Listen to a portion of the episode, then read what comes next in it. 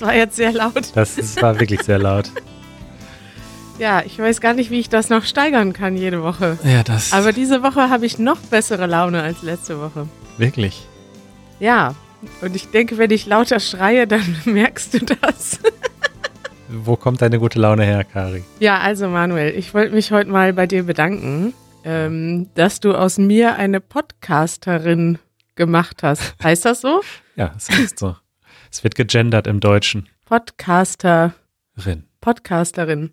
Ja, ich habe gemerkt, ich bin jetzt eine Podcasterin. Diese Woche habe ich das so gemerkt, ja. Hast du das äh, nach 16 Episoden festgestellt? Ja, das dauert ja so seine Zeit, ne, bis man das realisiert, was man hier jede Woche macht.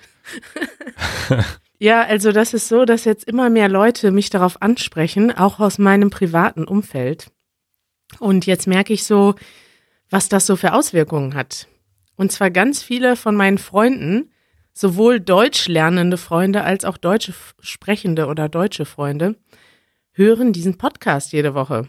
Also auch die, die nicht Deutsch lernen. Das ist schön. Meine Freunde auch. Hallo Manuels Freunde, liebe Grüße. Ja, schöne Grüße. Alle, die ich kenne und die ich nicht kenne. ja, das ist voll witzig. Wir haben diese Woche, ähm, kennst du Andres und Alice? Ja. Die habe ich seit, weiß ich nicht, bestimmt sehr lange. Also Alice habe ich vor ein paar Monaten getroffen, Andres schon sehr lange nicht, weil er auch in Kolumbien war lange. Ja, und dann treffe ich die wieder nach Monaten oder vielleicht sogar ein halbes Jahr oder mehr. Und die wissen schon alles, was los ist bei mir im Leben, weil die jede Woche den Podcast hören. es ist ein Seelenstriptease, den wir hier jede Woche machen. Ja, gut. Aber es ist schon persönlicher, dieses Medium, als die Videos, die wir machen. Die Videos sind ja meistens relativ unpersönlich. Und hier erzählen wir doch schon einiges aus unserem Leben, über unsere Meinungen, und das ist total spannend. Auch irgendwie Peter hört unseren Podcast immer, Klaus, äh, wer denn noch? Ähm, äh, Nina zum Beispiel, meine ja. Schwester auch. Ähm, ähm, Jeremy hat mir gestern Abend, äh, waren wir, war das gestern? Boah, ich bin vergesslich. Gestern waren wir essen. Ja. Und dann hat er mir erzählt, wie toll er diesen Podcast findet und wie nützlich der ist zum Deutschlernen. Und der hat so eine richtig, so eine richtige Lobhymne auf unseren Podcast gesungen. Danke, Jeremy. Ja, danke, Jeremy. Und liebe Grüße an alle, die ich gerade erwähnt habe und die, die ich nicht erwähnt habe.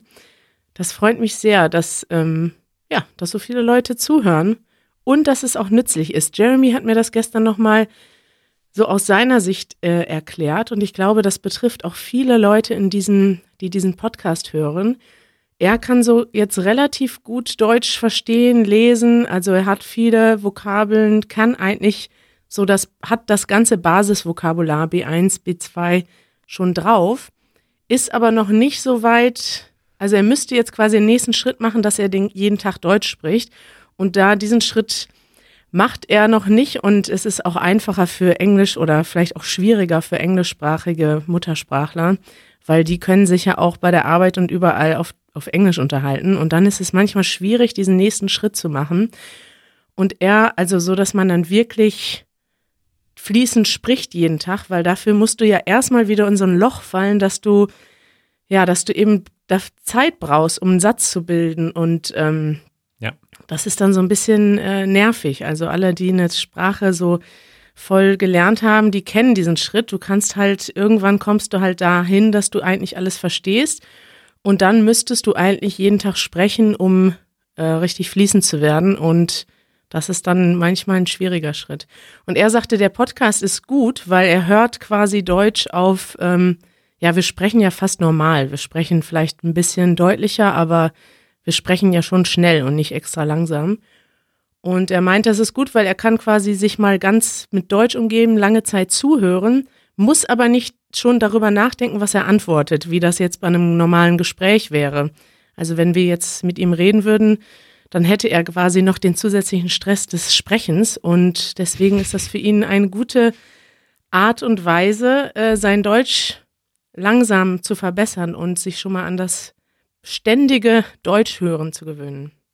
Das ist eine ganz stressfreie Kommunikation mit uns, wenn man gar nicht antworten muss. Oder erst Oder?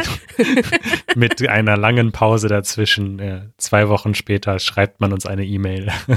Ja, und ich, ich glaube, dass das vielen so geht. Ihr könnt euch ja mal äh, melden, liebe Zuhörer, dass man, man ist irgendwann an diesem Punkt, wo man schon viel versteht und fast, ja, an, und dann ist das eigentlich ein schönes Gefühl, so einen Podcast hören zu können und das meiste zu verstehen oder vielleicht ab und an mal was zu wiederholen oder ein Wort nachzugucken. Und ich glaube, dass wir diesen Leuten, die in dieser Transi Transition-Phase sind, dass wir für die ein gutes Medium sind. Also hoffe ich. Das hoffe ich auch. Vielen Dank für diese Selbstbeweihräucherung. Oh, das ist aber ein Wort.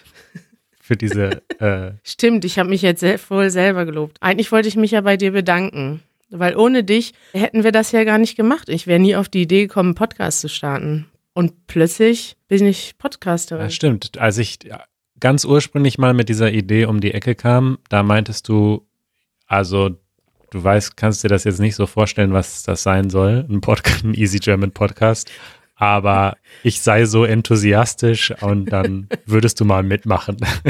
Easy German Podcast, was denn das? Habe ich so reagiert damals? Na, also du hast, du warst, also du warst nie dagegen. Du warst von Anfang an, hast du gesagt, ja klar, lass uns das machen. Ich war nur also, nicht dafür. Aber du hast jetzt auch nicht so, also ich glaube nicht, dass du ähm, damals vorhergesehen hast, dass es dir mal so viel Spaß machen würde. Ja, aber so ist das mit allen Sachen, die ich im Leben gemacht habe. Also immer, es ist immer, gehört ein bisschen Neugier dazu und Spaß, etwas auszuprobieren. Und wenn die Stimmung stimmt, Manuel, dann geht's ab. Dann ist es richtig. ja, ist so bei den Videos ja auch gewesen. Ich habe ja nie in meinem Leben mir vorgestellt, dass ich mal irgendwie YouTuber werde oder noch irgendwie Deutschlehrerin. Und jetzt bin ich plötzlich Deutschlehrerin auf YouTube. Also was ist das denn für eine Karriere? Das habe ich ja nie früher gedacht, dass das so weit ja. kommt. Ja. Aber wenn man einfach immer das macht, was einen gerade interessiert und dann auch dran bleibt, dann ähm, hat man plötzlich. Ist man plötzlich Podcasterin. Ja, und dann, dann gibt es plötzlich ganz neue Karrierewege und ganz neue Lebenswege. Ja. Ich habe ja schon mal gesagt, ich finde, jeder sollte einen Podcast starten. Jeder, der was zu sagen hat, sollte einen Podcast starten. Warum nicht? Ja. Okay, Kari. Ja. Äh, wir haben ein Follow-up ja. zur letzten Episode. Zum Follow-up? Wo wir ja die äh, Begriffe ziehen nach und umziehen äh, erklärt haben.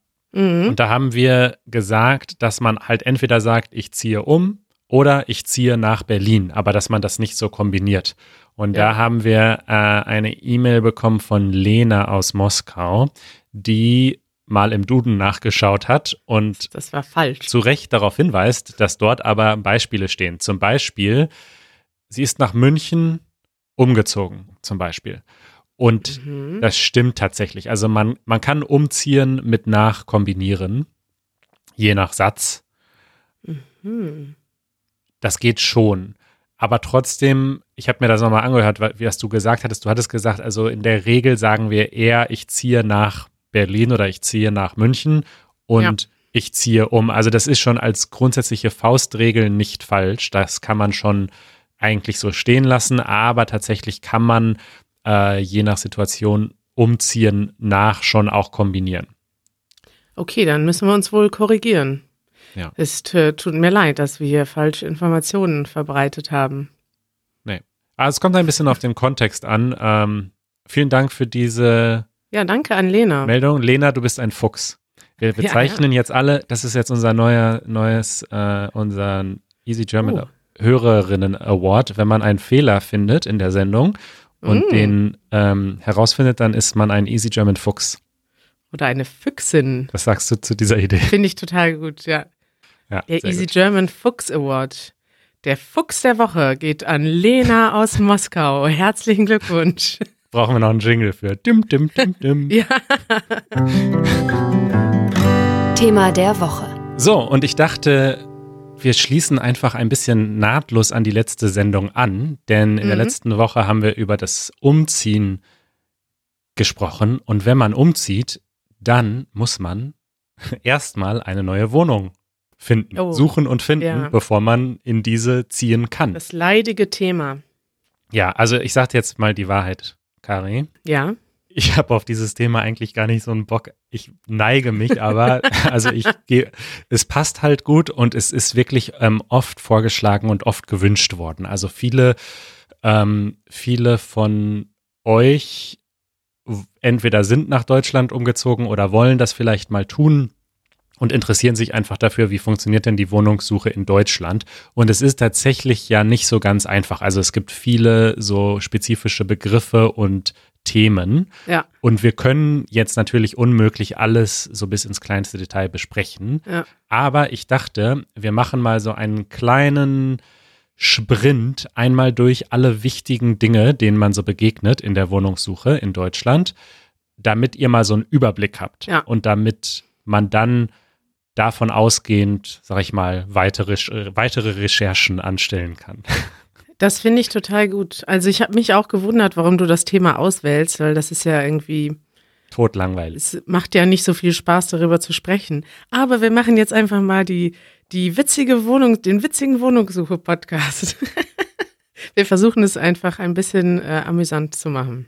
Genau, also alle, die jetzt äh, vielleicht irgendwie auch im Ausland zuhören und eigentlich gar keine Pläne haben, nach Deutschland zu ziehen, wir, wir machen es kurz und schmerzlos und hoffentlich ist es trotzdem interessant.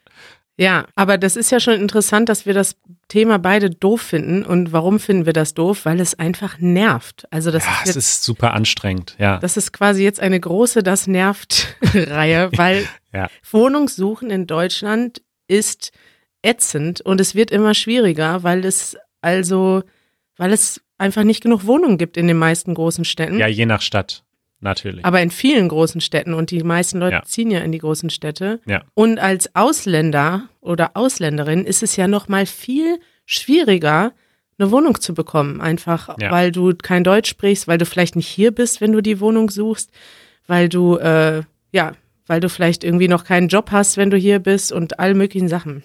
Ja, und durchaus auch, soll man auch nicht verschweigen, aufgrund von Rassismus. Also es gibt genug Studien, die auch belegt haben, dass wenn man zum Beispiel einen, was weiß ich, arabisch klingenden Nachnamen hat, selbst wenn man vielleicht Deutscher ist, Ja, äh, man schon tendenziell diskriminiert wird bei der Wohnungssuche. absolut. Also ja. es ist ein, es ist ein leicht deprimierendes Thema. das stimmt. Aber gut, ähm, also fangen wir mal erstmal mit ein paar grundsätzlichen Entscheidungen an. Also erstmal muss man sich entscheiden, möchte man alleine leben in einer Wohnung äh, und kann man sich das erlauben finanziell oder möchte man in einer WG leben? Mhm. WG bedeutet Wohngemeinschaft.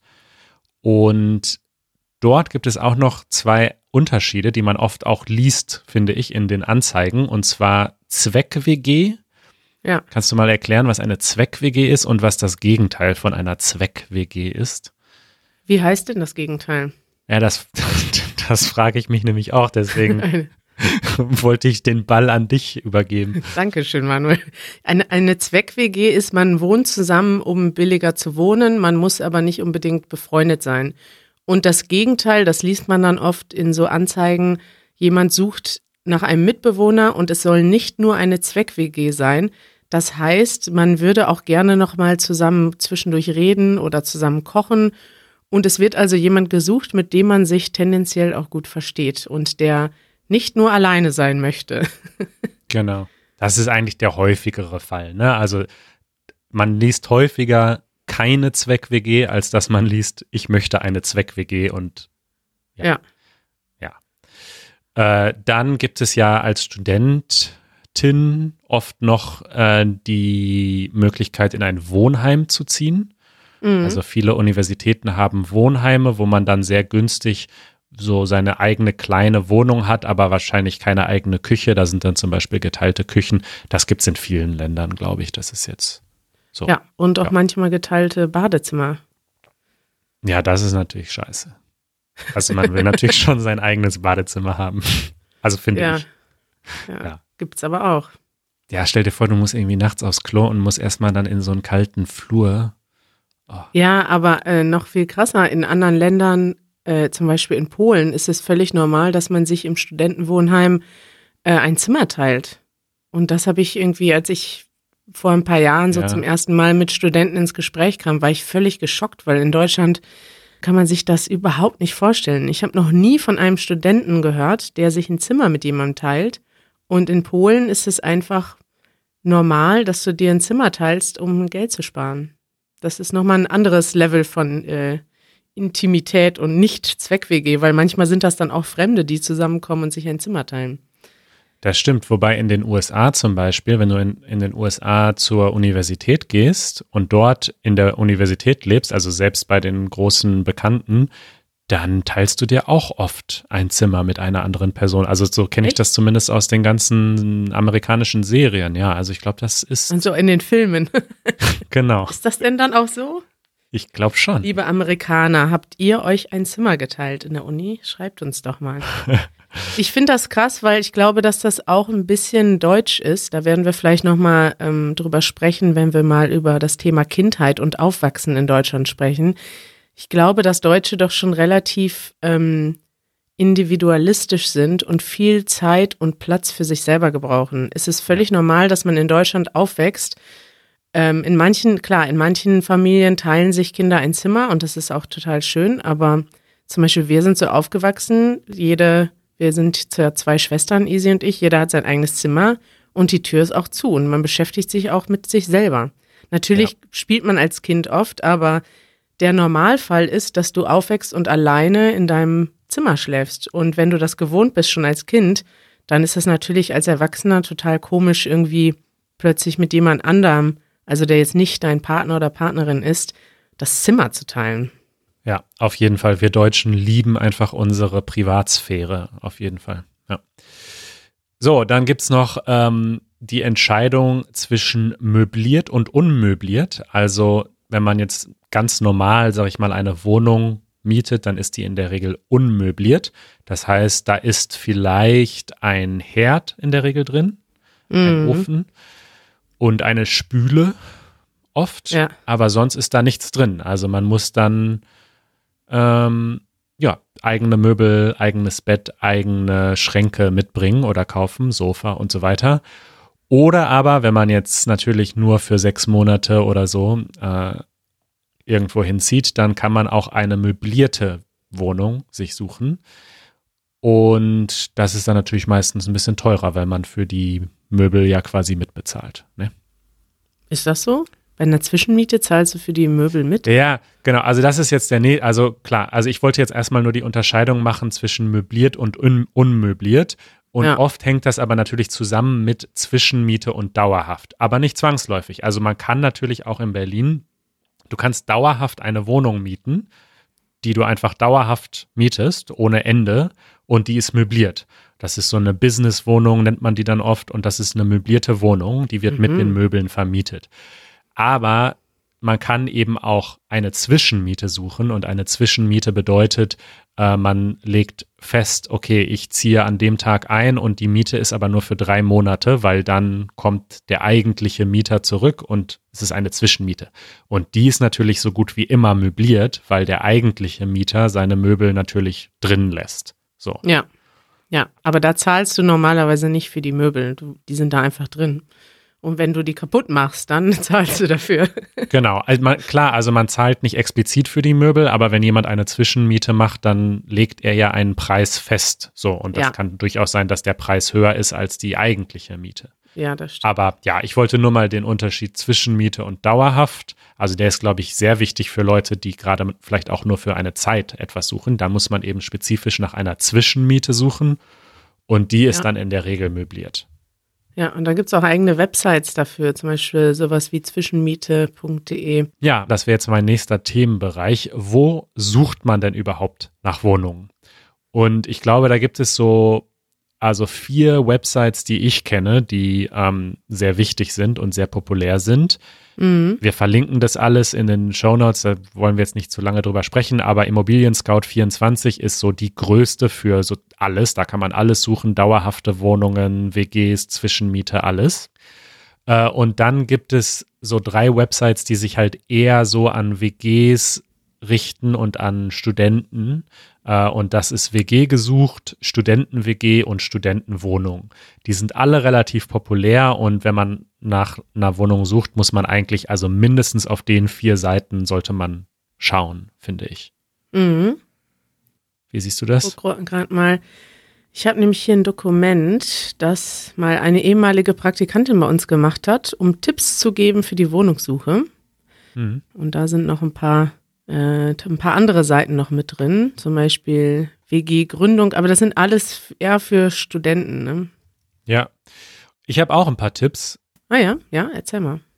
Und zwar also einerseits, dass man sich auf all diesen Seiten ähm, so Alerts einrichtet, so gespeicherte Suchen. Also es reicht nicht jeden Tag oder also man sollte nicht nur jeden Tag auf diese Seiten gehen und schauen, was gibt's Neues, sondern man sollte möglichst spezifisch eingeben, was man sucht. Zum Beispiel, ich suche eine WG, ein WG-Zimmer zur Zwischenmiete vom 1.3. bis 1.6. in Berlin in diesen Bezirken. So macht man eine spezifische Suche und ich möchte höchstens das bezahlen, was auch immer. So. Mhm. Und dann sagt man, bitte diese Suche speichern. Das geht fast auf allen Webseiten. Und dann bekommt man immer E-Mails, wenn es sozusagen neue Angebote gibt, die dieser Suche entsprechen. Mhm. Also ich habe in meinem Leben gelernt, ganz oft kommt es wirklich darauf an, dass man der Schnellste ist. Weil wenn man in Berlin zum Beispiel ein WG-Zimmer vermietet. Ich habe das mal selbst gemacht. Ich habe ein WG-Zimmer reingestellt. Es dauert, also du hast nach einem Tag 200 Anfragen ja. und kein Mensch kann sich das alles anschauen. Das heißt, was du am Ende machst, ist, du guckst dir die ersten 50 Anfragen an und danach machst du das Angebot wieder dicht. Das heißt, wenn du der Erste bist oder die Erste, die äh, sich meldet, hat man viel größere Chancen. Und deswegen, ja. das ist mein erster Tipp.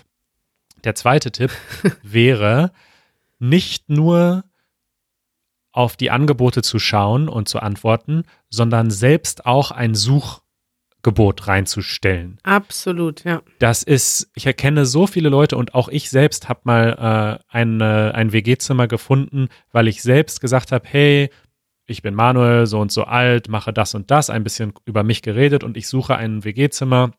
Und dann hat sich jemand bei mir gemeldet, äh, der gesagt hat, ich möchte gar kein Angebot reinstellen, ich schaue nur nach Leuten, die suchen. Und das machen nicht alle und das ist, das kann echt das Geheimnis zum Erfolg sein. Jetzt machen es alle ab heute, Manuel.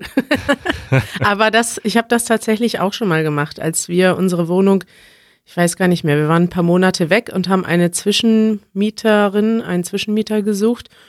Und da hatte ich auch keinen Bock, dass mir 200 Leute schreiben, weil unsere, ja, unsere Wohnung liegt ganz gut und ist nicht so teuer. Da hätten sich sehr viele Leute beworben.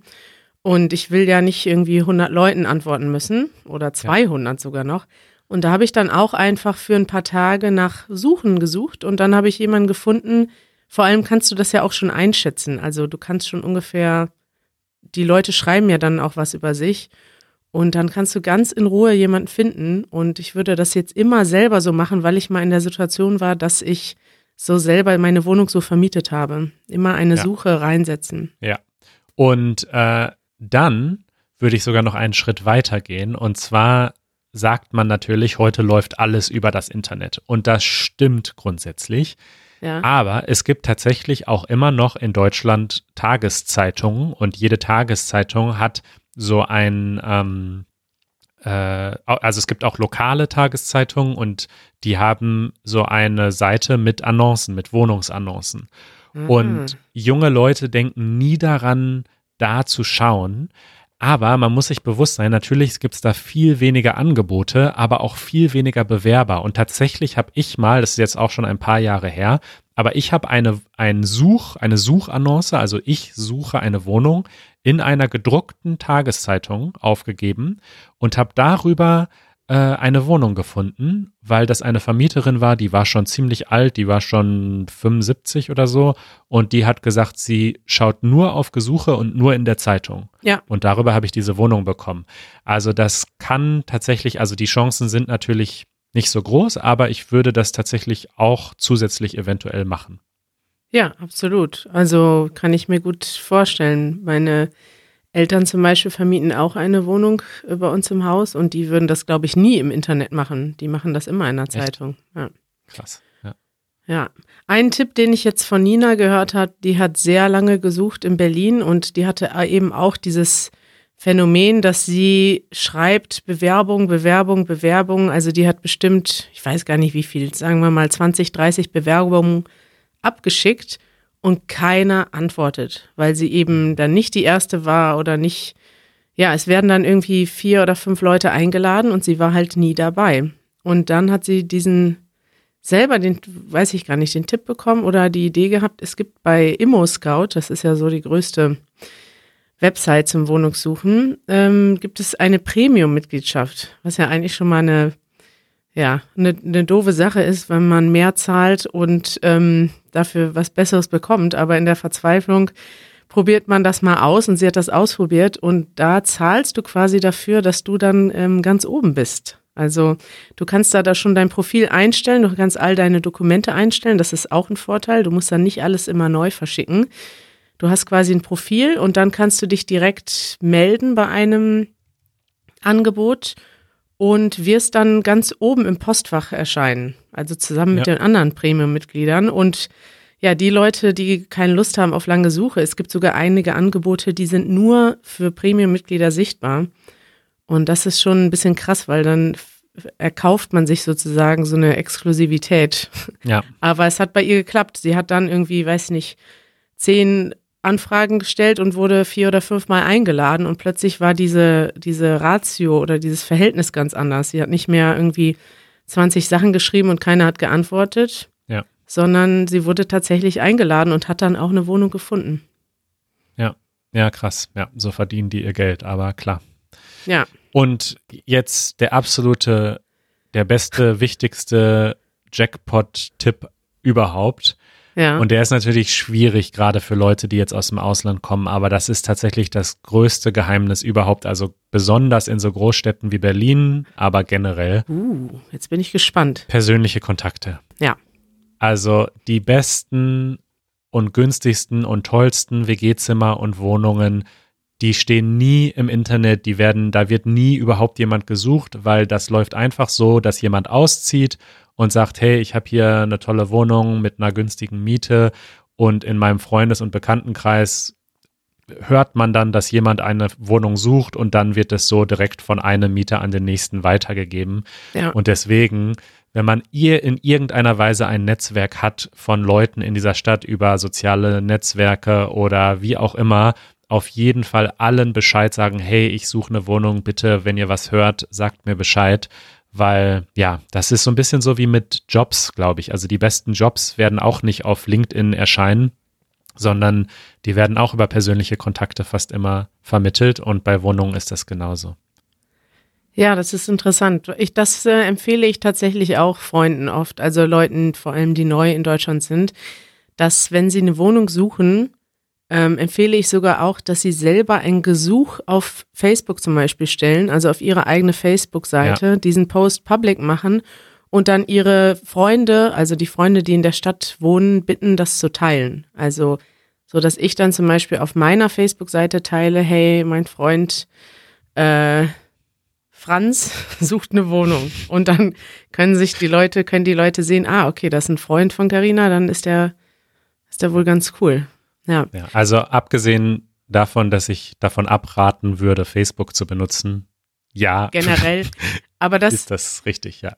ja, du, also abgesehen davon, dass Facebook scheiße ist, kann es anderen dann auch mal hilfreich sein. Ein anderer Tipp wäre noch, in Facebook Gruppen zu suchen. Also es gibt mittlerweile sehr viele Wohnungsanzeigen äh, und so über Facebook. Und wir haben zum Beispiel auch ähm, unser, unser Büro, wir haben ja hier ein Gemeinschaftsbüro und ich habe auch tatsächlich äh, neue Mieter über Facebook gefunden. Und da gibt es dann nämlich auch loka lokale Gruppen für Stadtteile und es gibt auch Gruppen für Leute, zum Beispiel von, aus bestimmten Nationalitäten in einer Stadt.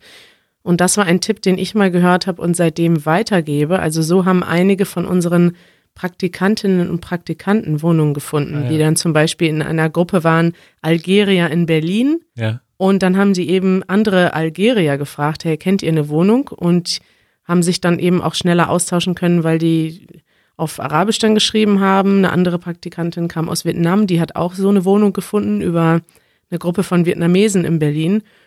Und das wäre auch nochmal ein anderer Tipp. ah ja, Boah, haben wir viele Tipps jetzt zusammengetragen. Ne? Wahnsinn. Ja. Das ist ja ein richtiger Ratgeber hier. Diese Episode verkaufen wir als Premium-Angebot auf ImmoScout. Aber hast du auch, ich weiß nicht, ob das auf deiner Liste steht, ne? Ähm, Ja. äh, Fake-Wohnungen.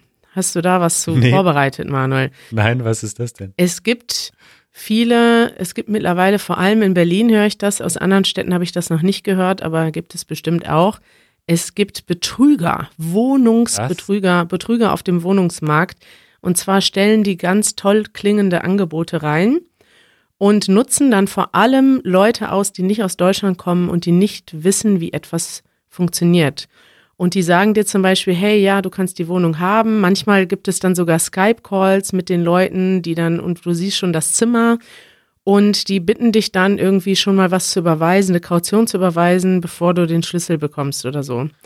Und das ist natürlich gerade dann schwierig, wenn du nicht in Berlin bist und das nicht ansehen kannst. Und deswegen ist äh, mein Tipp auf jeden Fall immer erst dann irgendwas bezahlen, wenn du die Wohnung selber gesehen hast.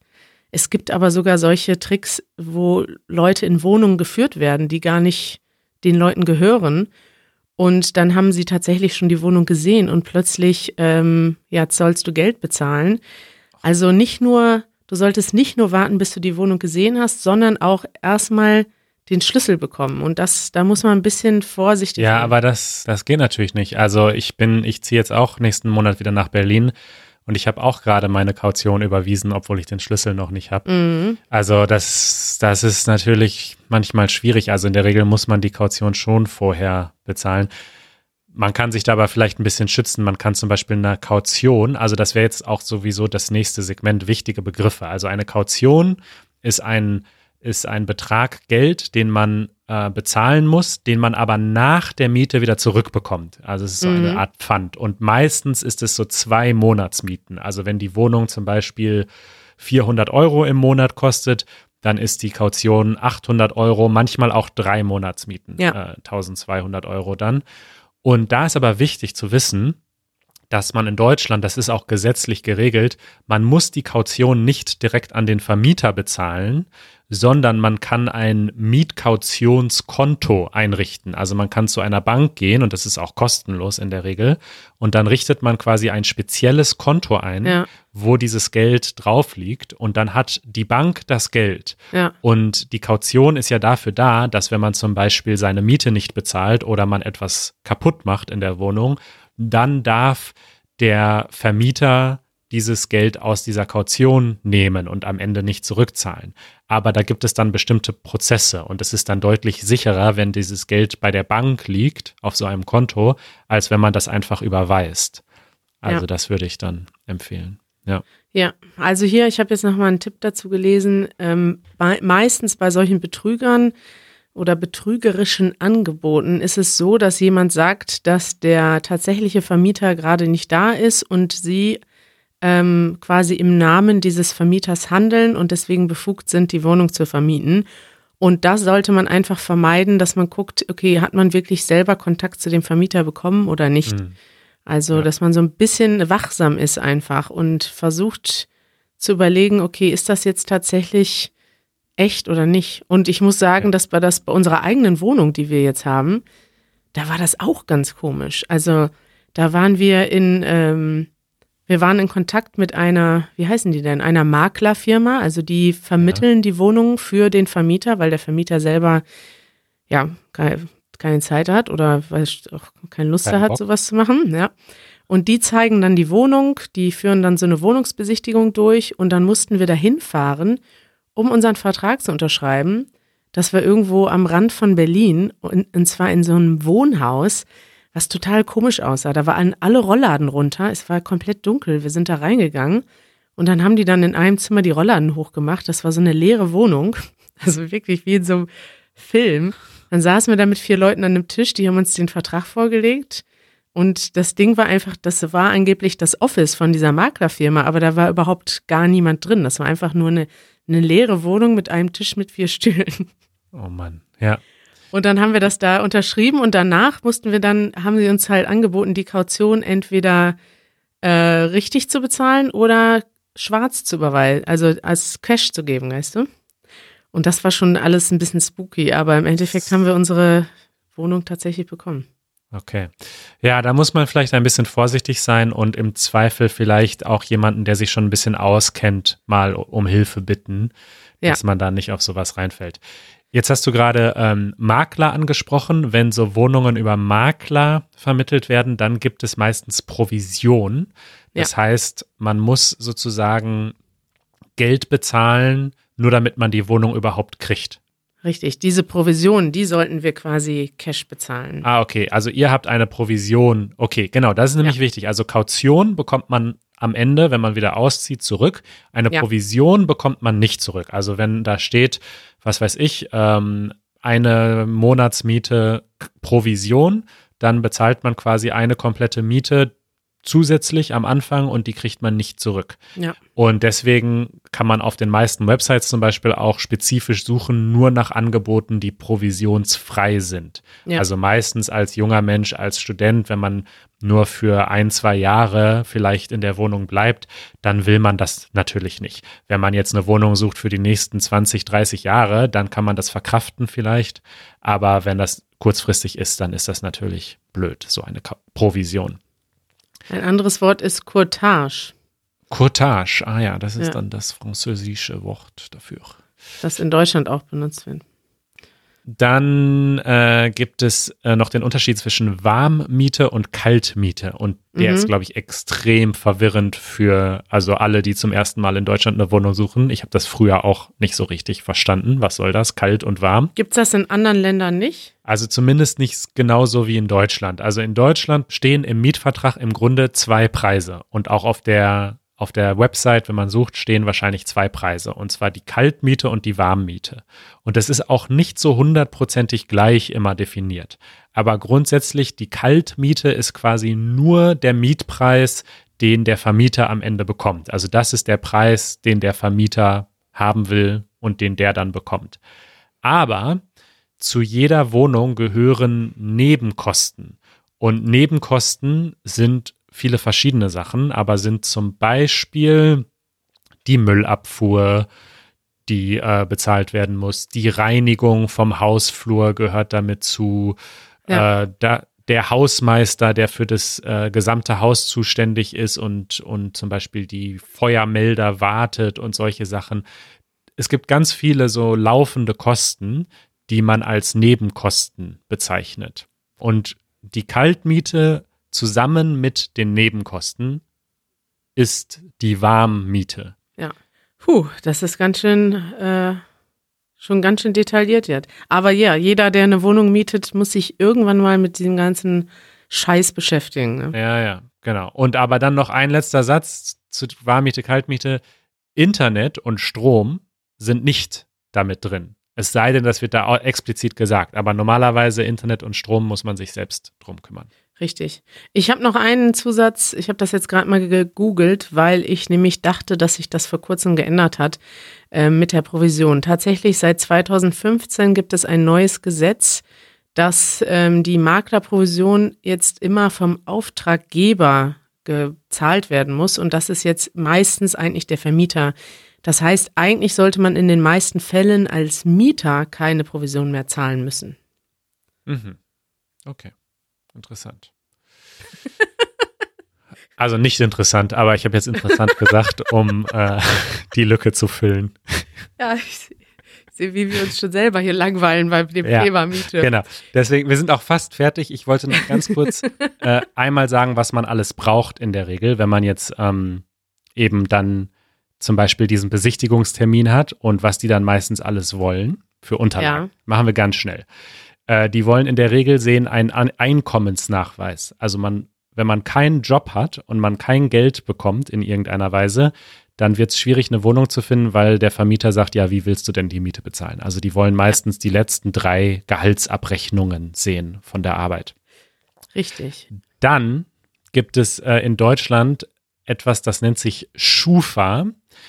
Und das ist sowas ähnliches wie zum Beispiel in Amerika dieser Credit Score. Also Schufa ist im Grunde eine, ja, eine Firma. Eine private Firma. Ja, es ist. Eine Schweinerei ist das eigentlich. Ja, ist ein sehr schwieriges Thema. Also es ist eine Firma, die quasi über jeden Menschen in Deutschland einen Kreditscore hat und dieser Score soll aussagen, wie Kredit kreditwürdig der Mensch ist. Ja. Und die meisten Vermieter wollen eine sogenannte Schufa-Bescheinigung sehen, wo dann eben drin steht, ja, dieser Mensch ist kreditwürdig. Ja. Dazu ist halt wichtig, dass wenn man jetzt gerade frisch kommt, dann hat man das wahrscheinlich noch nicht, dann muss man das erklären. Und wichtig ist, dass wenn man äh, diese Schufa-Bescheinigung, wenn man die haben will, kostet die Geld, also die Schufa möchte dafür Geld haben. Es gibt, man kann die aber einmal im Jahr kostenlos bekommen, weil das ein Gesetz ist. Und das ist super gut versteckt auf der Website von der Schufa. Da muss man dann einmal googeln, aber das ist noch so mein Tipp. Man kann das einmal im Jahr kostenlos bekommen, weil sie das müssen. Und wie kannst du das dann verlinken hier in unseren Show Notes? Also ich finde, ich wollte nochmal sagen, ich finde die Schufa richtig scheiße. Ich auch. Ich würde da auch gleich nochmal ein ähm, Video von Jan Böhmermann in die Show Notes stellen, Ja. wo er äh, lang und breit erklärt, was an der Schufa scheiße ist. Ich hasse die einfach, ich hasse diese richtig. Ja, ist, ist auch, ist auch wirklich scheiße. Das nervt. Also ähm, ich verlinke das, wir verlinken dieses Video und wie man diese kostenlose Selbstauskunft bekommt. Danke, Manuel. Dann ähm, braucht man oft noch eine, das ist ein tolles Wort, Mietschuldenfreiheitsbescheinigung. Oh Gott. Und zwar eine Bescheinigung, also ein Brief von dem vorherigen Vermieter, dass man keine Mietschulden mehr hat. Also dass man alle seine Mietschulden bezahlt hat. Und dann ein, ein wichtiger Punkt, glaube ich, noch, weil viele Leute, wenn man jetzt jung ist und zum ersten Mal in eine Wohnung zieht oder man kommt aus dem Ausland, dann hat man vielleicht viele von diesen Sachen nicht. Man hat vorher bei den Eltern gewohnt, man hat kein, noch keine Schufa, man hat vielleicht noch keinen Job. Dann gibt es etwas, was oft dann einen retten kann und das ist eine Bürgschaft. Also Bürgschaft bedeutet, dass zum Beispiel die Eltern oder jemand anderes sagt, okay, ich bürge für diesen Menschen und ich unterschreibe, dass wenn dieser Mensch äh, seine Mieten nicht bezahlt, dass ich sie dann bezahle. Und das ist so eine Absicherung für den Vermieter und das kann dann manchmal helfen. Also ich, als ich zum ersten Mal meine eigene, mein eigen, mein erstes WG-Zimmer hatte ähm, und als Student keinen Job hatte, da hat zum Beispiel auch meine Mutter dann für mich gebürgt. Ja. Okay. Hast du noch was zu diesem Thema oder wollen wir dieses? Puh. Äh, Nee, das schließen wir ab. das war wirklich ein langweiliges Thema. den, den Podcast nennen wir auch so. Der langweiligste Podcast aller Zeiten. Aber ähm, ihr könnt uns ja noch Fragen schicken und wir können die dann versuchen zu beantworten, vielleicht als Follow-up in der nächsten Woche. Ja. Wenn da irgendwie, ja, wenn wir was vergessen haben, sagt uns Bescheid. Ja, Ja, ja. Und überlegt euch das zweimal, ob ihr, ob ihr solche Themenwünsche äußern wollt in Zukunft, weil es ist kein Spaß. Eine schwierige Entscheidung. Also, Kari, ja, du hast ja mal ähm, äh, vor kurzem erwähnt, dass ihr in einer relativ kleinen Wohnung immer noch ja. lebt. Und meine Entscheidung diese Woche für dich ist, äh, wenn du dich entscheiden müsstest, äh, für immer in dieser Wohnung zu bleiben, also du könntest Oh nicht mehr umziehen, diese Wohnung ist es jetzt, oder du kannst umziehen in eine richtig geile, große, luxuriöse Traumwohnung, Ja. die ist wirklich super gut, aber dafür musst du alle drei Monate umziehen. Und immer wieder in eine geile große Wohnung, aber du musst halt immer alle drei, es ist immer nur Zwischenmiete für drei Monate und nach drei Monaten musst du wieder umziehen. Ach herrje, das ist aber wirklich das ist eine richtig bekloppte Entscheidung. Erinnert mich sehr an die Entscheidungen, die ich immer gestellt habe. Da ging es auch immer darum, dass man nicht an Ja. einem Ort bleiben darf. Das heißt, du musst dich quasi alle drei Monate mit Mietschulden, Freiheitsbescheinigungen und Schufa-Selbstauskünften herumschlagen. Na gut, ich könnte ja einen Makler engagieren, ne? Ja, du könntest einen Immobilien Scout 24 Premium-Mitgliedschaft für immer abschließen, weil du weißt, du wirst sie immer brauchen. Also, äh, ja, dann bleibe ich natürlich da wohnen. Es sei denn, ich hab, bin reich und könnte mir einen, einen dauerhaft, einen Dauermakler, Persönlicher Makler. meinen persönlichen Makler bestellen, der sich um alles kümmert. Dann würde ich es, glaube ich, in Erwägung ziehen. Aber dann müsstest du trotzdem alle drei Monate die Kisten schleppen und die Möbel neu aufbauen und so. Ja, dann würde ich einfach Minimalist werden, so wie du, und nichts mehr besitzen. Aber ja, das ist, das ist, Ja, das ist ja auch die Frage. Man kann ja auch einen Umzug machen lassen. Da kommen wir gleich noch drauf im Ausdruck Oh, der Woche. Eine Schon eine- gute Überleitung. Eine gute Überleitung. Also das ist ja die Frage, wie viel man selber macht bei so einem Umzug. Man kann, äh, es gibt Leute, die machen gar nichts selber. Die, die gehen einfach morgens aus ihrer Wohnung raus, dann kommt eine Firma, die packt alles ein Ja. Und baut das woanders genauso wieder auf. Und fertig ist der Umzug, ne? Ja. Deswegen- Hashtag Life Goals, würde ich sagen. Ja. Deswegen ist das äh, tatsächlich, ich könnte mir vorstellen, alle drei Monate umzuziehen, wenn ich nichts dafür machen muss. Okay. Und unsere jetzige Wohnung ist eigentlich gut. Ich muss nicht unbedingt in einer großen, luxuriösen Wohnung wohnen, aber das Problem ist der Krach. Wir wohnen mitten an einer Kreuzung und das Schlafzimmer, es gibt nur ein Zimmer, wo ein Bett rein kann, weil das andere ist die Küche. Das liegt so, zur Straße hin und das stört mich doch jetzt mit fortschreitenden, mit der fortschreitenden Mietlänge immer mehr. Ich, ich schlafe jetzt mittlerweile mit Oropax. Ja, es ist wirklich sehr laut bei euch in der Wohnung und Ich muss das mal aufnehmen und das Geräusch hier im Podcast zeigen. Das ist wirklich so, du- da, da fährt, der fährt dir wirklich eine Straßenbahn durchs Zimmer. So laut ist das. Ja. oder die Polizei ungefähr alle 15 Minuten. Richtig, das auch. Ja. Ausdruck der Woche.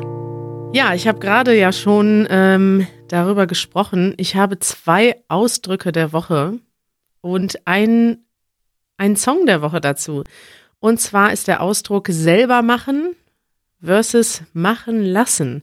Also, das ist jetzt eigentlich kein besonderer Ausdruck. Man kann etwas selber machen und das passt gut zum Umzug, denn der Umzug ist ein gutes Thema.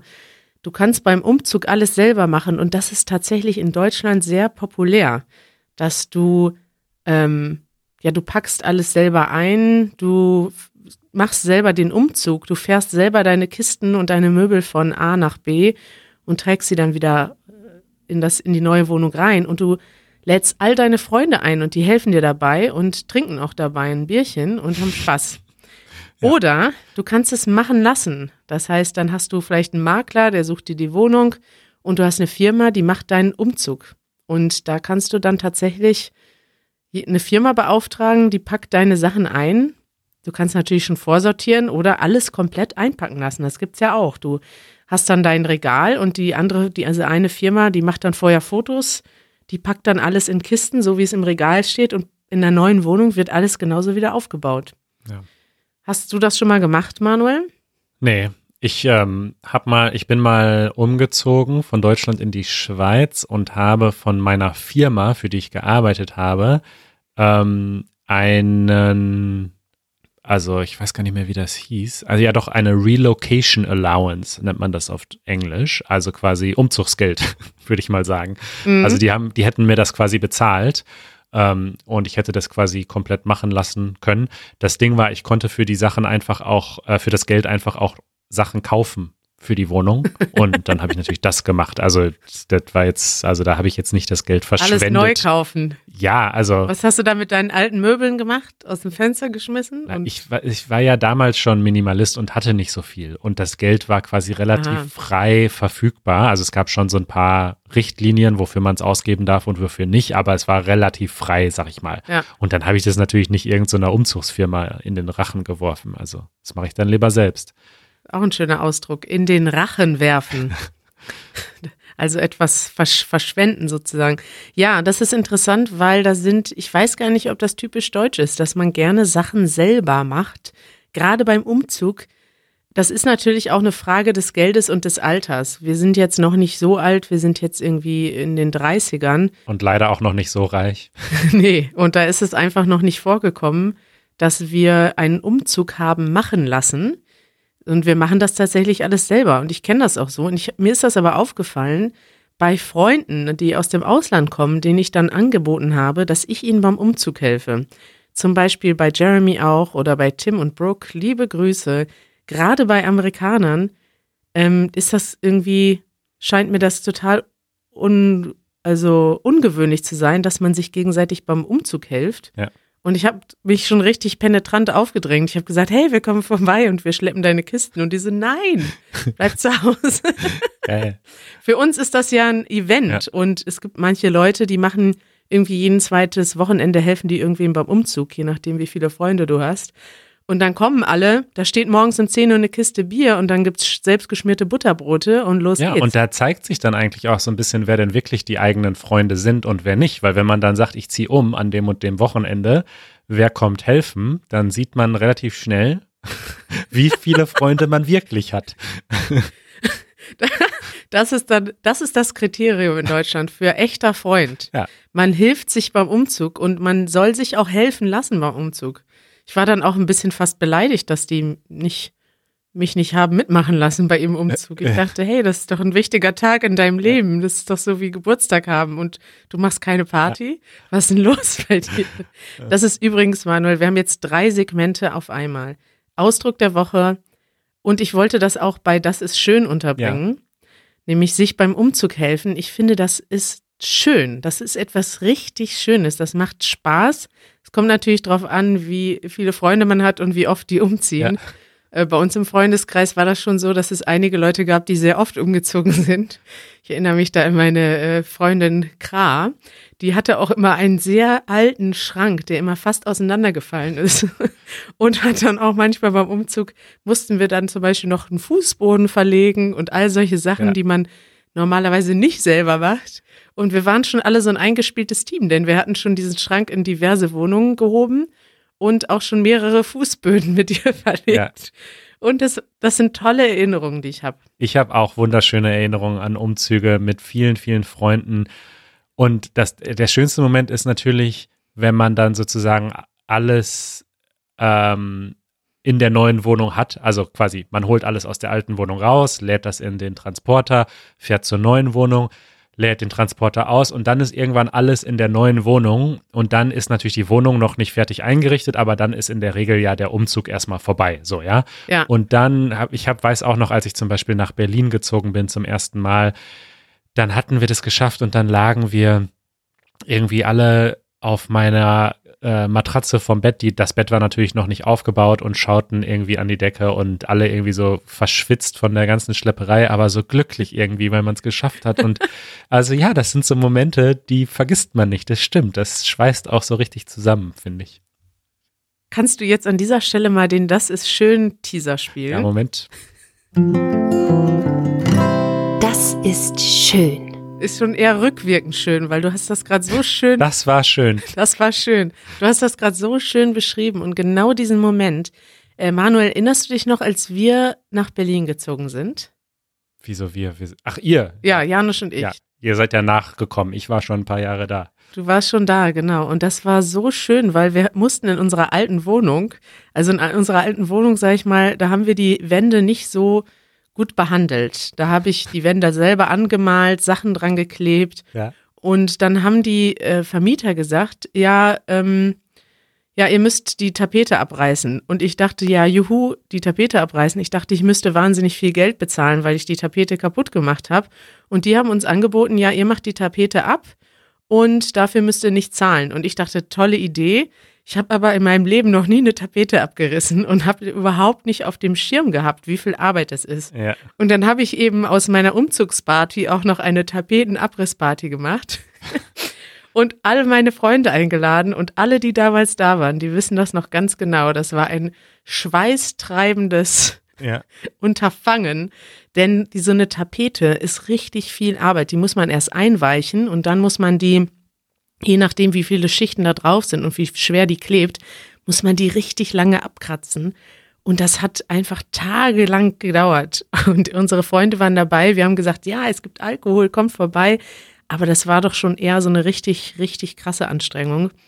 Und unsere Freunde haben dann uns eben geholfen. Wir haben dann in der letzten Nacht in einer Wohnung ohne Tapete, das ist auch richtig feucht und eklig dann, in, auf der Matratze auf dem Boden geschlafen und dann noch ähm, gefeiert davor, sind dann am nächsten Morgen mit unserem Bulli, der voll war mit unseren Klamotten, nach Berlin gefahren. Das ist ja auch schon mal noch Arbeit. Nachdem man irgendwie eine Woche lang Tapete abgerissen hat und Kisten geschleppt hat, fährt man dann mit dem Bulli. Und dann waren wir endlich in Berlin. Und da warst du. Wir hatten ja noch gar keine Freunde in Berlin, außer Oh. Manuel. und, und dann standest du einfach vor dem Haus und zwar mit, ich glaube, mit Eva und mit Jack, Äh, oder? ja, ja, genau. Ja. Ja, ihr drei wart dann da. Und das war total lieb, weil dann ist dieses, diese ganze Umzugsstress und diese ganze, das war ja eine einwöchige, ein einwöchiges Event, unser Umzug, an dem fast alle Freunde beteiligt waren, ist dann in Berlin, hat das dann geendet mit euch. Und ihr habt dann uns geholfen, die Sachen nach oben zu tragen. Und dann hatten wir nämlich auch alles vollgestellt. Alles, die Wohnung war bis zum Anschlag voll mit Kisten. Nichts passte mehr rein. Und ihr wart dabei. Und ich erinnere mich da sehr gerne dran. Gibt es da ein Video? Das dauert höchstens. Den kannst du umschlagen, ist doch perfekt. Ja, ich habe gerade ein Video. Das, ich kann mich da auch erinnern, das war ein lustiger Tag. Und ja, so Umzüge, weiß ich nicht, sind anstrengend, aber machen irgendwie auch Spaß.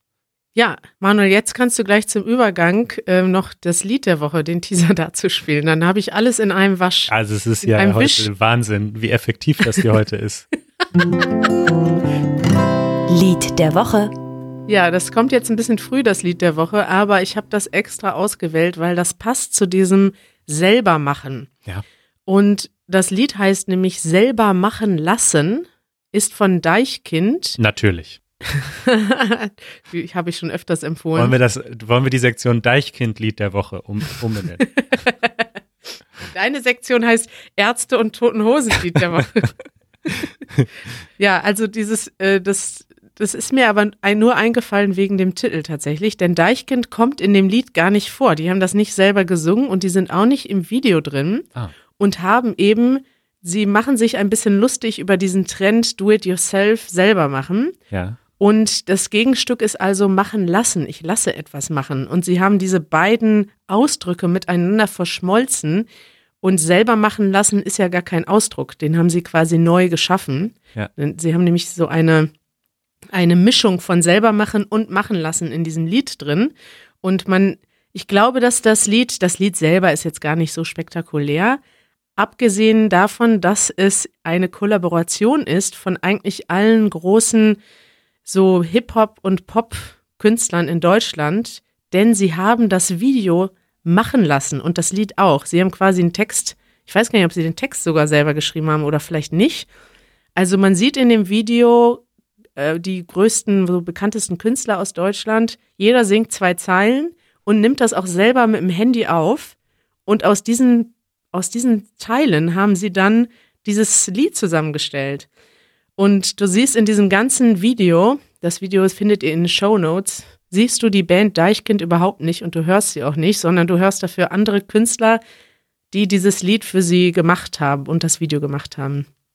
Und äh, ein bisschen geht es auch im Text drum, dass man etwas machen lässt. Da gibt es unter anderem im Refrain heißt das, äh, do it yourself is out. Man muss alles machen lassen heutzutage. Und darum geht es in dem Text. Und ich glaube, dass es vor allem vom Text her interessant ist, weil es ist auf Deutsch und man kann es gut mithören und auch den Text mitlesen. Janusz philosophiert. Hallo. Hallo. Hallo? Schön euch zu hören wieder mal. ich freue mich auch. Was ist denn hier los? Ähm, Janusz, pass auf. Ja. Wir haben schon wieder eine Frage bekommen. Und die kenne ich sogar, weil ich sie gestern, Psst. die kam ja in den Kommentaren und hört auf mit dem Ja, stimmt. Oder ich schalte euch aus. äh, sie kam aus den Kommentaren, das stimmt, aber ich lese sie trotzdem nochmal vor. Und zwar kam sie von Nikolai aus North Carolina, US of A. Und äh, die philosophische Frage an Janusz zum Thema Musik. Warum finden manche Menschen eine Art Musik total schön äh, wenn sie von anderen als voll schlimm empfunden wird. Zum Beispiel behaupten manche Menschen, die Musik der 60er wie die Beatles sei die absolut beste, während anderen Generationen vielleicht eher Rap gefällt, die die älteren Leute dann manchmal als Lärm bezeichnen. Wie kommt das zustande? So. Ähm, okay, bevor wir anfangen zu antworten, überlegen wir mal kurz, welches Bereich der Philosophie das wäre. Ich glaube, das wäre die Ästhetik, oder? Gar keiner. Das heißt, wir überlegen jetzt, warum etwas schön ist und warum wir etwas als schön betrachten. Ich würde gerne die Stimme jetzt erstmal an Manuel abgeben und dann an Kari und dann äußere ich mich, oh. weil ich eigentlich auch nur äh, keine Ahnung habe. Das sowieso, aber dann auch nur persönliche Erfahrungen. Hm, ich möchte aber gerne mit euch teilen, diese persönliche. Erfahrung. Das ist ja ein ganz neuer Ablauf hier, finde ich gut. Also ähm, meine Meinung ist, dass ähm, der, boah, ich weiß, oh, ich habe ich hab da gar keine Meinung zu. Ich glaube, das ist halt so, also so eine Mischung aus halt Geschmack, ne? Also jeder Mensch hat so Geschmack. Und aber warum? Das stimmt natürlich, dass, sag ich mal, das auch immer mit der Generation zusammenhängt. Ja, und das ist wahrscheinlich, weil natürlich man sich auch über Musik, Musik hört man ja nicht nur, weil, weil es schön klingt, sondern man definiert sich ja auch darüber. Also das eigene Selbstbild, die Definition, wer bin ich, ähm, das, das ist ja auch sozusagen eine Definitionsfrage. Und wenn man sich jetzt mit den Beatles identifiziert oder mit, was weiß ich, Jay-Z, dann sagt das halt was ganz anderes aus. Und deswegen glaube ich, dass das zustande kommt. Ich identifiziere mich mit Kanye West. Du identifizierst dich mit Deichkind, wie wir mittlerweile alle wissen. ja, die entsprechen, die entsprechen genau meiner Mischung zwischen ähm, äh, sinnlosen Party und Intellektualität und politischer Botschaft. Alles in einem. Aber ich glaube, es hat verschiedene ähm, Gründe. Es gibt, glaube ich, einmal etwas sehr Individuelles, was jeder vielleicht individuell als schön oder nicht schön empfindet. Und das ist gar nicht, gar nicht so global. Das hat sich vielleicht bei jedem unterschiedlich ausgeprägt und ist auch vielleicht unterschiedlich ausgeprägt, wie man Schönheit überhaupt empfindet, sowohl in der Kunst als auch in der Musik. Aber es hat eben auch gleichzeitig ganz viel mit sozialer Prägung zu tun, so wie Manuel eben schon sagte. Man identifiziert sich mit bestimmten Gruppen, mit bestimmten Subkulturen oder eben auch nicht. Also wir hören jetzt zum Beispiel vielleicht, würde ich mal für uns alle behaupten, nicht so gerne Schlager oder Ballermann-Musik, die so sehr simpel ist oder vielleicht auch einfach, ähm, ja, die bestimmte Leute hören und dabei bestimmte Sachen machen. Zum Beispiel sinnlos saufen und tanzen und vielleicht noch irgendwie sexistisch drauf sind. Also Musik, die sowas repräsentiert, wird eher zum Beispiel von uns abgelehnt. Mal jetzt als ein Beispiel. Und genauso gilt das eben auch für andere Genres. Und ich, ja, ich persönlich kann mir schon vorstellen, mich mit theoretisch mit viel verschiedener Musik auseinanderzusetzen, je nachdem, bei, mit welchen Leuten ich zusammen bin und welche, welchen Einfluss ich gerade habe. Wenn ich in ein anderes Land fahre, dann ähm, ja, merke ich auch, dass mich dort manchmal eine ganz andere Musik Kultur prägt und ich auch vielleicht andere Sachen als schön empfinde und auch andere Sachen gerne höre als vielleicht zu Hause. Okay. In meinem Fall denke ich, dass die Prägung das Wichtigste war. Das heißt, wie ich als Kind gelernt habe, die Musik äh, zu schätzen und zu mögen und die ich dann mal quasi dieses Geschmack behielt ich mein ganzes Leben lang. Ah. Und zwar als Kind immer im Sommer gab es auf unserer Siedlung so äh, etwas ältere Jugendliche als ich. Ich gehörte nicht dazu. Ich dürfte nur von, von außen zuhören. Und die hatten immer eine Gitarre dabei und spielten Lieder abends und die hatten wohl Alkohol mit dabei und hatten sehr gute Zeit und spielten aber Lieder. Komischerweise waren die Leute, diese Lieder in einem Shuffle ausgedrückt. Also sie spielten das, was man vom Blues kennt. Es war nicht wirklich ein richtiger Blues, aber es war musikalisch gesehen sehr angelehnt da, da dran, ja. Und ähm, für, bis heute ist für mich, wenn ich an Musik denke, dann ist das nicht Radio hören oder CDs hören oder ein, sogar nicht ein Konzert hören, sondern das ist diese ursprüngliche Situation, wo Freunde zusammensitzen und Musik machen. Etwas, was ich persönlich nie erlebt habe, nur halt von draußen bei diesen, diesen Menschen, die in meiner Siedlung die Musik gemacht haben. Und ähm, ich habe zum Beispiel lange Zeit Schwierigkeiten gehabt, äh, um Melodien nachzusingen oder nachzupfeifen, äh, Und ich dachte mein ganzes Leben lang, ich habe einfach kein musikalisches Gehör. Und jetzt spiele ich aber Gitarre schon seit ein paar Jahren und das hat sich radikal verändert. Das heißt, ich habe das wieder aufgebaut, diese Prägung, dieses ähm, Lernen, wie ich Musik höre, ja. Und ich denke, das hat einen riesigen Einfluss gleich am Anfang und später kommen natürlich all die anderen Faktoren und auch die gesellschaftlichen Kultur. Meine Generation zum Beispiel hat bestimmt einen großen Einfluss auch darauf, was ich schön finde oder nicht. Gut, also Nikolai, ich hoffe, wir haben deine Frage äh, hinreichend, ausreichend, abschließend beantwortet. Und äh, nicht so ganz, ne? Aber es gibt ein offenes ja. Ende. Es gibt natürlich äh, kein, also das ist ja klar, es gibt kein, keine. Es gibt immer ein offenes Ende. Definitive ja. Antwort. äh, wenn ihr uns auch eine Frage stellen wollt, entweder für Janusz oder für uns generell, dann könnt ihr auf easygerman.fm ganz nach unten scrollen und dort, wir bekommen zwar immer mehr Fragen, aber irgendwie immer weniger Audionachrichten. Also wir freuen uns natürlich besonders, äh, über die Video- oder Audionachrichten, dann, dann kann man ja. auch eure Stimme hören im Podcast und dann das ist natürlich irgendwie immer noch mal am allerschönsten. Gut, äh, Janusz, vielen Dank. Vielen Dank. Hat Spaß gemacht. Wir haben aber schon wieder viel zu lange gequatscht. Ich hoffe, ich hoffe, du kannst äh, zwei Drittel davon äh, wegeditieren. Schauen, schauen wir mal. Dann verabschieden wir uns. Tschüss. Ciao. Tschüss. Empfehlungen der Woche.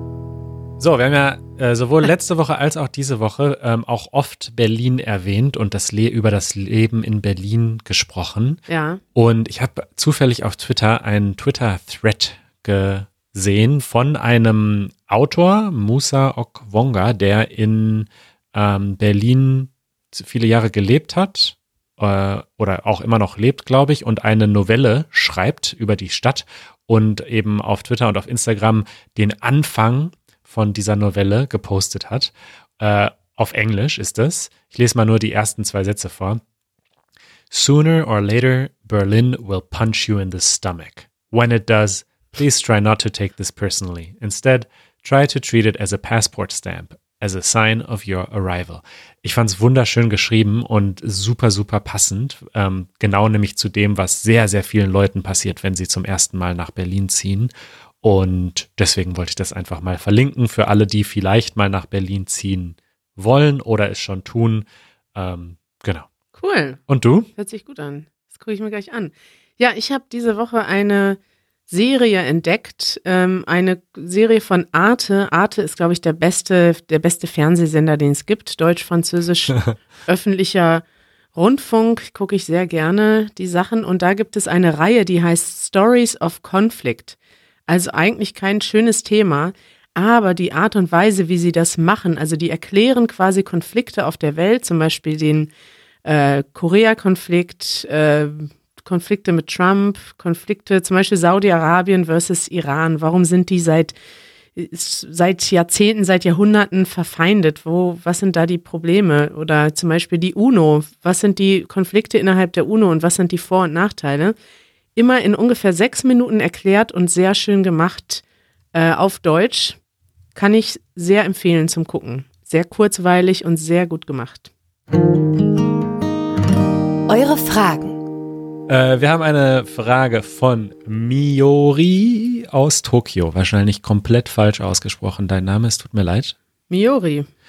Warum nicht? Ähm, und zwar hat sie immer Probleme beim Reden. Oh, jetzt weiß ich nicht mal, sie oder er? Oh Gott, bitte schreibt uns diese. Also, Miori hat äh, Probleme beim Reden. Und zwar, weil es so viele Wörter gibt, die sich sehr ähnlich sind und er oder sie nie genau weiß, welches passt. Als Beispiele. Arbeiten, erarbeiten, abarbeiten, bearbeiten. Oder sprechen, besprechen, ansprechen. Oder schicken, verschicken, abschicken. Fragen, anfragen, nachfragen. Antworten und beantworten. Packen, verpacken und einpacken. Ja. Und wir sollen jetzt äh, erklären, wie entscheidet man sich für das richtige Wort. Oder zumindest, was ist der Unterschied zwischen den Verben mit B, fair und die, die kein, kein, kein nichts davor haben? Vielleicht hast du als Deutschlehrerin eine Antwort. Ich habe zumindest eine Meinung dazu. Also es ist tatsächlich hochkompliziert, weil bei einigen von diesen Präfixen, da erkennt man quasi noch die ähm, ursprünglich oder man, man weiß noch, was das heißt, weil es das eben als Präposition auch eigenständig gibt, zum Beispiel nach. Bei nach, da kann man sich so ein bisschen denken, was das heißt. Oder ähm, was gibt's denn noch? Zum Beispiel an. Ähm, an, genau, an ist auch eine Präposition, die noch existiert. An, an etwas herankommen, anpacken heißt, ich fasse etwas an, anfassen natürlich. Es geht immer um eine Berührung irgendwie und um eine um einen Kontakt, der zustande kommt. Und das ist interessant, weil es aber eben auch einige gibt, bei denen diese Präfixe keine eigene Bedeutung mehr haben. Sie haben aber dann eine es gibt bei, zumindest bei Muttersprachlern, ein gewisses Verständnis und das wollen wir tatsächlich in unseren Videos auch erklären. Wir haben bisher erst eins gemacht, nämlich zu Verben mit fair. Und da erklären wir so ein bisschen, was dieses Präfix fair heißt und wofür das eigentlich steht. Und wir haben jetzt schon einige Anfragen bekommen, dass wir eben auch andere Videos machen, zum Beispiel zu end, zu b. Ähm, und da werden wir demnächst tatsächlich noch einige Videos zu machen. Ich kann die deswegen jetzt nicht so schnell erklären, weil zu jedem einzelnen Präfix müsste man eigentlich ein eigenes Video machen, wo man erklärt, wo das ursprünglich herkommt und in welchen Varianten das heute existiert. Bei einigen Wörtern ist das so weit gegangen, dass die heute was, ja, dass die gar nicht mehr so viel Verbindendes haben. Also die können alles Mögliche heißen. Aber es gibt immer vielleicht noch so ein verbindendes Element oder zumindest eine Gestik, die ausgedrückt wird. Bei fair ist das zum Beispiel eine Art, etwas geht weg oder etwas geht kaputt. Das bedeutet quasi fair. Interessant, okay. Also dann bin ich froh, dass du diese Videos machen wirst, weil ich kann es auch nicht beantworten. Aber ja. meine Meinung dazu, ich habe da so ein bisschen vorgesessen vor dieser Liste und habe mir so gedacht, eigentlich ist es doch total geil, weil das sind super viele Wörter und selbst wenn man sie nicht alle kann, wenn man quasi nur den Stamm weiß, also wenn man zum Beispiel arbeiten, weiß man, okay, das bedeutet, weiß man, was das bedeutet. Und man weiß jetzt aber nicht erarbeiten, abarbeiten und bearbeiten, dann kann man sich zum Beispiel immer, also dann kann man sich zumindest denken, okay, es hat irgend, in irgendeiner Form wird es was mit Arbeiten zu tun haben. Ja? Ja.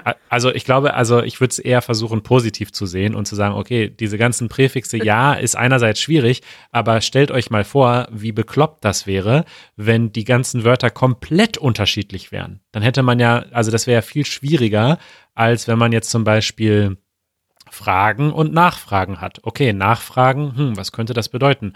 Es hat auf jeden Fall auch was mit einer Frage zu tun und mit Fragen und nach, okay, ja, also vielleicht man fragt noch mal nach, man fragt noch mal, weil man es beim ersten Mal nicht verstanden hat. Also ich würde das eher äh, positiv sehen, dass das so ist. Ja, es gibt aber eben auch einige Wörter, einige Verben, wo es halt nicht mehr verständlich ist und wo das vielleicht das Wort mit dem Präfix dann was ganz anderes heißt. Ah. Also bei manchen kann man es noch erklären, zum Beispiel suchen, to search, versuchen, to try. Ähm, das denkt man auch erstmal, es sind zwei unterschiedliche Sachen, aber wenn man etwas ausprobiert, to, to, try, dann ist das ja auch etwas, man sucht ja nach etwas zum Beispiel. Ne? Man sucht mhm. vielleicht nach einer Antwort oder nach einem richtigen Weg. Manche Sachen kann man so noch erklären, aber es gibt auch einige Wörter, wo es eben total abstrakt ist und deswegen ist es schon schwierig und ich weiß, dass das, diese Frage bekommen wir häufig. Ich weiß, dass das viele Deutschlerner verwirrt. Verwirren. Ah ja, verwirren. ja, dann verlinken wir mal das äh, Video mit Fair und hoffen, dass da bald mehr kommt auf dem Easy German YouTube-Kanal. Versprochen. Genial. Wie Janusz sagt, versprochen, versprochen wird nicht gebrochen. Machen wir. Fantastisch. Kari. Manuel. Eine gute, langwe am Ende war, also die Episode hat langweilig begonnen und äh, äh hat aber nicht langweilig aufgehört. Ja, total spannend hat die aufgehört, nämlich mit deutschen Präfixen. Aber ja, das wird viele, jeder, der Deutsch lernt, hat damit Probleme. Deswegen ist das vielleicht für uns äh, nicht so spannend. Also ich finde das eigentlich sogar spannend, weil das eigentlich ja was mit der Sprachgeschichte zu tun hat. Aber ähm, ja, da muss man einfach durch, ne? Kann man nichts machen. Ja, Deutsch ist keine einfache ja. Sprache. Ich habe sowieso Respekt vor allen Leuten, die, sag ich mal, so gut Deutsch gelernt haben, dass sie uns hier verstehen und diesen Podcast jede Woche hören. Ja. Das ist schon echt, also ihr könnt euch mal alle auf die Schultern klopfen, weil das schaffen ja. echt die wenigsten, glaube ich. Komplimente an unsere Zuhörer. Wenn ihr bis jetzt zugehört habt, dann seid ihr schon quasi Deutsche. Also ja, ihr seid schon die Helden der deutschen Sprache. Ihr habt es geschafft. Ihr versteht uns. Ihr könnt richtig stolz toll. auf euch sein. Ja. Ja, das kann man eigentlich jede Woche, wenn man unseren Podcast hört, da kann man stolz auf sich sein, wenn man das bis zum Ende durchgehalten hat. Bis bald, Manuel. Viel Spaß beim Schneiden. Bis nächste Woche. Ciao. Tschüss.